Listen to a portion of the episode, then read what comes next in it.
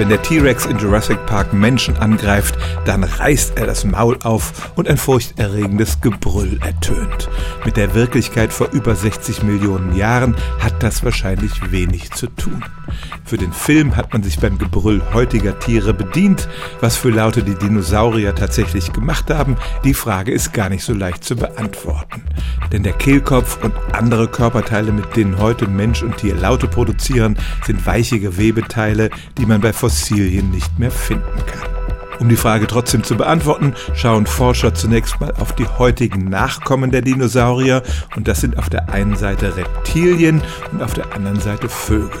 Reptilien machen sehr wenige Geräusche. Ein Alligator reißt nicht das Maul auf und brüllt, sondern er erzeugt eher ein sehr tieffrequentes Brummen.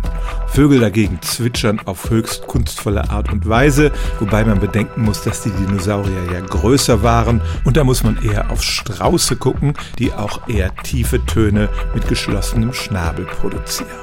Und deshalb glauben die Forschenden heute, dass Dinosaurier wahrscheinlich gar nicht das Maul aufgerissen haben, um Töne zu machen, und dass diese Töne eher ein tiefes Grummeln waren als ein lautes Brüllen. Stellen auch Sie Ihre alltäglichste Frage unter stimmt's.radio1.de.